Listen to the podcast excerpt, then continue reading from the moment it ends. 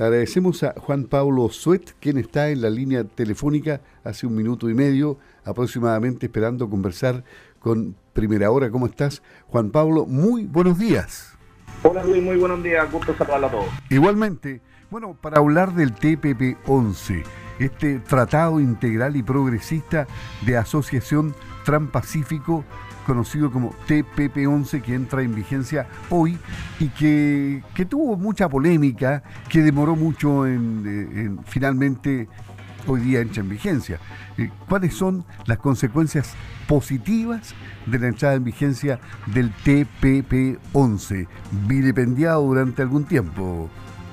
Así es, bueno, pese a, a muchos que en el gobierno se, opusieron al TPP-11, hay que reconocer que tenemos al subsecretario Humá que directamente no lo quería.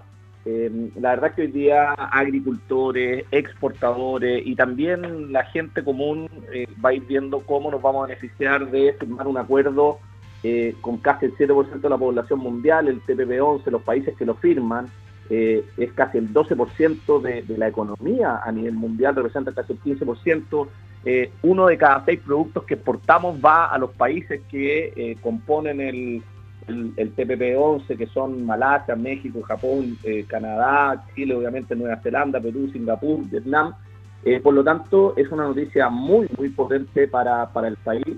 A priori, más de 3.000 productos se van a ver beneficiados, productos chilenos que van a llegar más baratos a los países, por lo tanto, exportadores que van a tener mucho mejores retornos, probablemente van a aumentar sus ventas afuera y también productos que van a llegar a Chile más baratos y que, obviamente van a tener un impacto en el, bolsillo de la gente. Por lo tanto, eh, es muy extraño eh, haber eh, visto gente que se oponía a este tipo de acuerdos. entendemos y hemos visto en los últimos 30, 40 años en Chile cómo nos hemos beneficiado como economía de abrirnos a distintos acuerdos y probablemente hoy día Estamos firmando el TPP-11, que es el cuarto más grande del mundo. Para Chile, eh, obviamente, un país que mira al, Pacífico, de la forma en que miramos, el poder llegar a todos los puertos del Pacífico, alrededor de, los continentes, y que miran, a, miran al Océano Pacífico, es una noticia muy importante en términos de economía y va a tener impactos muy, muy positivos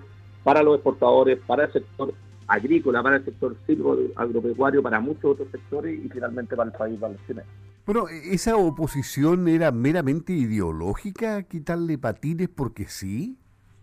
Habían temas que obviamente tenían que ser conversados como temas de propiedad intelectual, como temas de derechos, que efectivamente eran, eran temas que eh, no se habían obviado, eran temas que se estaban trabajando en, en términos de jurisprudencia, en caso que hubiese algún problema entre un productor y otro productor, o que hubiese algún problema o una diferencia entre distintos países donde obviamente eh, donde se zanjaban estas diferencias que eran temas eran temas abordables. Si, si lo que muchos de, de los gremios empresariales nos quejamos es que por qué había que votar toda la basura como en su minuto lo planteó eh, el subsecretario Humá. Obviamente aquí había que corregir cosas que no estaban bien o cosas que podían ser complicadas pero eso estaba lejos de determinar que el acuerdo completo era malo que fue un poco lo que se instaló al inicio eh, del gobierno. Yo me acuerdo de haber hablado personalmente con Giorgio Jackson antes que asumieran, eh, porque esto se debió haber firmado en, el verano del 2023, en enero, cuando todavía no asumía el gobierno, no se, no se quiso poner en tabla para que fuera firmado.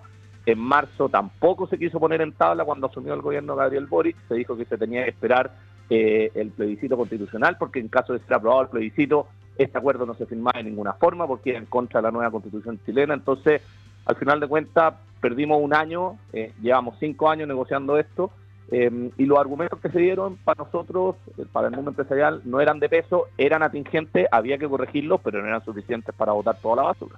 Estamos conversando con Juan Pablo Suet, economista y presidente de la Multigremial Nacional de Emprendedores. Ahora, Bloomberg está diciendo que Chile está recuperando su puesto como el país más seguro para invertir de América Latina.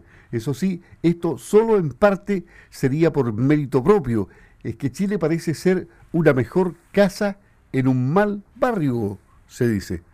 Pero, a ver, Perú, pese a lo, a lo mal que está políticamente hablando, a la inestabilidad que tiene, presidentes todos los años, eh, económicamente anda muy bien. ¿Cómo se concilian ahí las cosas en este mal barrio? A ver, eh, efectivamente lo, del investment grade o riesgo país, eh, que, Chile vuelva a recuperar el primer lugar en Latinoamérica, eh, tiene dos componentes. Uno, que Perú está con un riesgo altísimo luego de, los problemas políticos que han tenido y que efectivamente era, era uno de los países que no había desplazado antes. Em, pero lo segundo hay que reconocer la buena gestión del ministro Marcel, con un gobierno que ha tenido superávit fiscal, con un gobierno que disminuyó la, la deuda.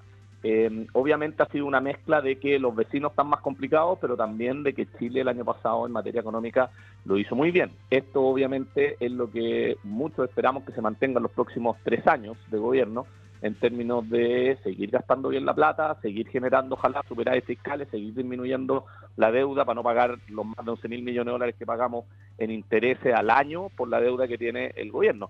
Fíjese usted, Luis, que cuando hace pocos años, hace 5 o 6 años, discutíamos la reforma tributaria de la presidenta Bachelet, era para que recaudara 9 mil millones de dólares para cambio en la educación, en la salud. Bueno, hoy por la deuda que tenemos como gobierno, pagamos 11 mil millones de dólares solamente en intereses. O sea, imagínense lo endeudado que tenemos, que estamos como país. Y efectivamente la gestión del ministro Marcelo el año pasado en términos de superávit fiscal, en términos de disminución de deuda, en términos de eh, lo que también ha contribuido el sector público, la disminución de la inflación, gastando menos, eh, han sido cosas que hoy día se premian con estos grados de inversión donde efectivamente eh, estamos primero en Latinoamérica pero también hay que decirlo, o sea, hoy día eh, muchos de los inversionistas que siguen viniendo a Chile también quieren mayor orden, quieren que termine el, proceso constituyente que estamos viviendo para tener las reglas claras del juego. Y obviamente este año 2023 va a ser un año donde nos van a seguir mirando para ver cómo decanta todo esto y cuáles van a ser las reglas del juego para invertir a largo plazo en nuestro país. Claro, eh, es decir, tenemos que seguir portándonos bien en la economía. Eh, así Chile vuelve a aparecer una buena casa en un mal barrio. Eso es lo que acuña la información de Bloomberg. Se, se, dice también aquí que se destacó que el riesgo país de Chile ha caído a su nivel más bajo en ocho meses y ahora es significativamente inferior al de Perú y Panamá, solo dos meses después de que los tres países se disputaran el codiciado primer lugar. Así que bueno, efectivamente estuvimos bajo Panamá y bajo Perú en, muchos temas de inversión, pero Chile ha tenido una historia en las últimas décadas donde ha dado certeza jurídica, ha sido un buen lugar para la inversión extranjera em, en sectores como la minería, hoy día la agricultura también, em, y otras industrias donde está siendo muy atractivo invertir en Chile, el sector energético también.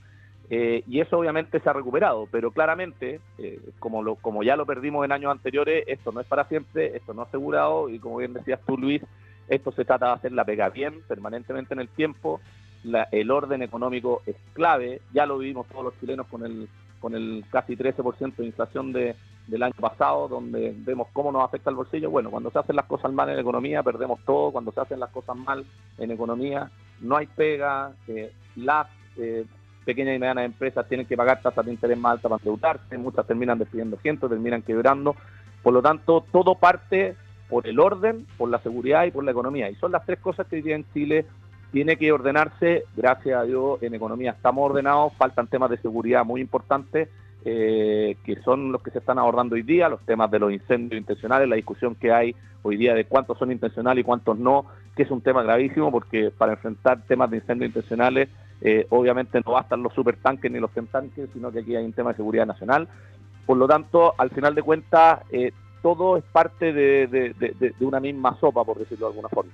Tenemos que tener seguridad, tenemos que mantener la economía ordenada si queremos mantener estos rankings, si queremos seguir eh, atrayendo inversión extranjera y tenemos que seguir firmando tratados de libre comercio como el TPP-11, buscando oportunidades de inversión para los exportadores chilenos, que son un sector que genera muchos puestos de trabajo, que mantienen mucho a las regiones de nuestro país y que claramente hay que seguir potenciando.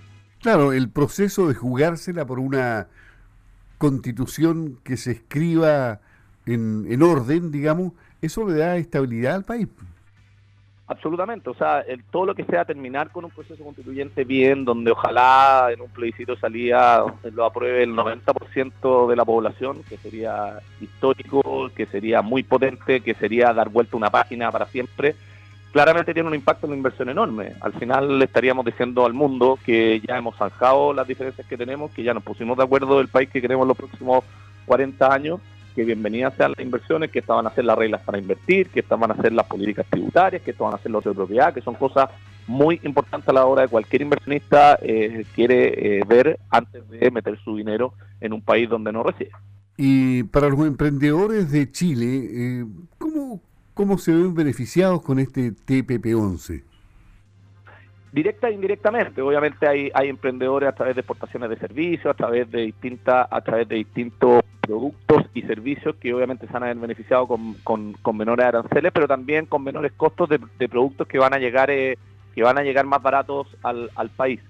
Aquí se trata, Luis, de que cuando un emprendedor, cuando una pyme, cuando una empresa mediana o grande genera, genera un emprendimiento, genera una empresa, ve cuál es el mercado para sus productos.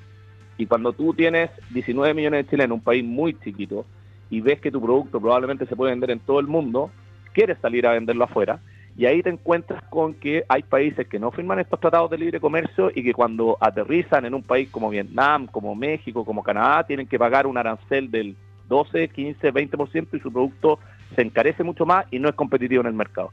Cuando firmas estos tratados de libre comercio, las pequeñas y medianas empresas exportadoras, las, las grandes empresas, las medianas, este 20% no lo tienen que pagar, por lo tanto, el mismo producto entra un 20% más barato a Canadá, por ejemplo, puede competir perfectamente con otros productos que vengan de China o otros países que sí tengan firmado tratados de libre comercio con ese país, y efectivamente son más ventas, son más exportaciones, son más empleos, son empresas más grandes, una economía más robusta, y que eso obviamente trae beneficios para todos los chilenos, que es lo que hoy día nosotros estamos celebrando con la firma del TPP-11, con la entrada en vigencia, perdón.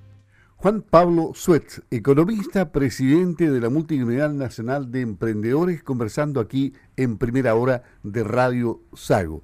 Que tenga un buen día, pues, Juan Pablo, y que este TPP-11 también tenga una buena proyección. ¿eh?